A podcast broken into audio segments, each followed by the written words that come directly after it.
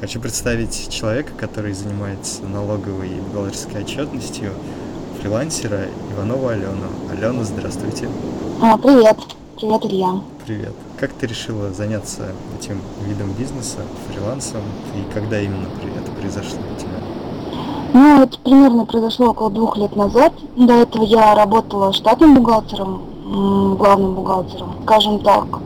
В принципе, а, ну, как бы все получалось, все было хорошо, но денежных средств, скажем так, было недостаточно, которые я получала на одном месте работы. И я решила, что нужно как-то чем-то заняться еще, тем более, как бы ведение бухгалтерского налогового учета в небольших организациях это не столь трудоемкое время, в принципе, за один и тот же период можно отчетность сделать как для одного, так и для нескольких юрлиц, а также ИП. Наверное, сложно было начинать, да, и как вот были заработаны первые деньги, предположим, первые 100 тысяч рублей? Если считать, если два года я перешла, скажем так, я уволилась с основного места работы, да, у меня появилось около, когда было, по-моему, первые три клиента, потом через три месяца у них уже было около десяти. Вот, наверное, через три месяца это и произошло. Ну, как бы за весь период, за три месяца. А вот где вот этих клиентов, откуда они брались? Ну, это, во-первых, был один клиент предыдущей работы. Э, ребята оставили, ну, как бы закрыли свое предприятие, мне стало какая необходимость задачи отчетности налоговой бухгалтерской. Также я видала у себя на дому потом еще одну организацию, скажем так, ну я прям полностью бухучет взяла на себя. Они просто привозили первичку, я это все оформляла, и отчетность таким образом собиралась. Друзья, которым, которым я также помогала бухгалтерской отчетностью. У них потом в дальнейшем также появились еще одни друзья одной организации небольшая, которая тоже не так давно открыла свою организацию и решили отдать бухгалтерию на аутсорсинг. Ну и еще пару клиентов, которые также образовались при помощи сарафанного радио.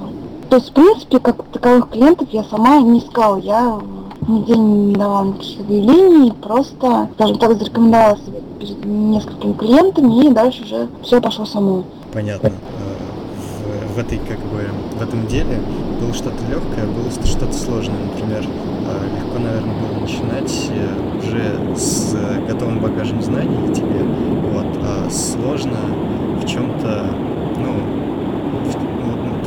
во фрилансинге, наверное, было сложно. Вот что сложно для тебя было, что легко?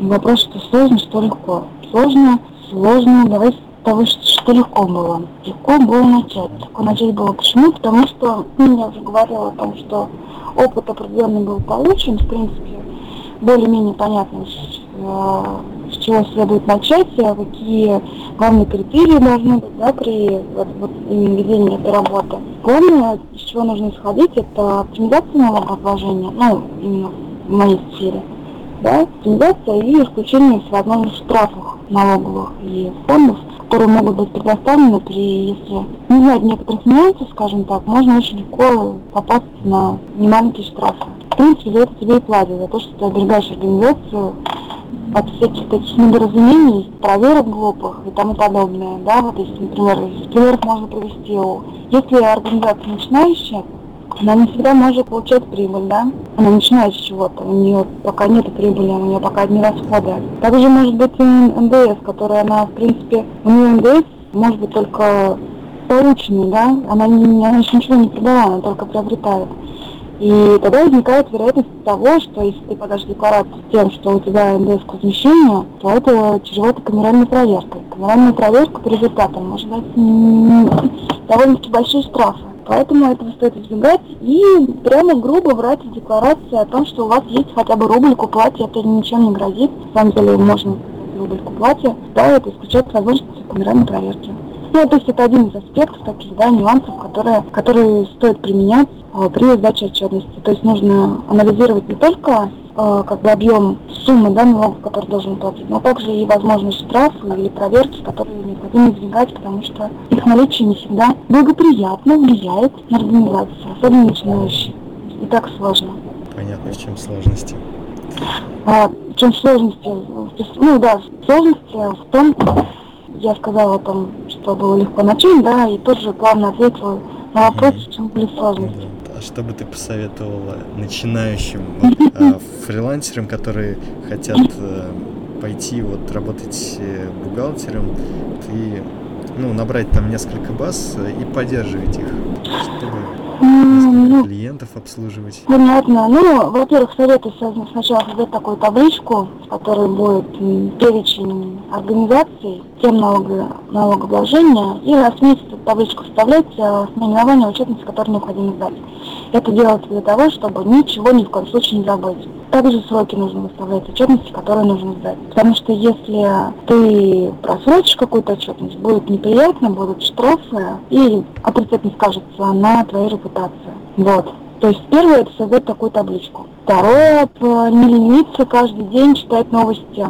Новости на таких сайтах, как Клерк, например, налоговая инспекция. Ну, они, конечно, не так часто дают полезную информацию. А также следует не бояться задавать непосредственно вопросы э, налоговикам. То есть, если вдруг какие-то нерешенные моменты есть, да, не нашли ответов на тех или иных сайтах, э, в поисковике и тому подобное, берете телефон, звоните в налоговую службу, разговариваете непосредственно с, с инспектором, который занимается определенным участком, который вас интересует. И задаете конкретный вопрос, и напрямую спрашиваете, чем это грозит, грозит ли это штрафами, проверками и тому подобное. Вот, они обязаны отвечать, так что не стесняемся, задаем вопросы, но обращу внимание на то, что ответы их также нужно будет проверять. Они должны давать ссылки на налоговый кодекс и там, подобную справочную информацию. Ответы их, даже если они работают, да, налоговые говорят о том, что они не обманут вас. Они могут сказать какое-то свое мнение, ни на чем не обоснованное. Всегда просите ссылки на а, документацию официальную. Будет, будет не страшно, если туда звонить ну, часто по всем вопросам? Нет, звонить нужно, можно хоть каждый день и по разу. На самом деле в этом ничего такого нет. При возможности, если там сдать отчетность, можно прям попросить консультации у инспектора, который ее принимает. Или даже указать на какую-то строчку отчетности, спросить, а вот если я вот здесь вот укажу эту сумму, чем мне это грозит и какие основания у вас для этого, какие опасения, может быть, есть, они должны подтвердить вам это. Они вообще должны помогать. Вот. Также оптимизация налогообложения является законным мероприятием. Некоторые ее воспринимают как уход от налогов. На самом деле это не так. Оптимизировать налоги можно вполне законными путями. Для этого нужно читать налоговый кодекс. Как можно чаще и внимательнее эти вопросы. Ага, спасибо. Тебе, тебе тоже. Ага. Спасибо. Вот. Все, пока. Да, пока. Всем удачи, всем пока. Удачи.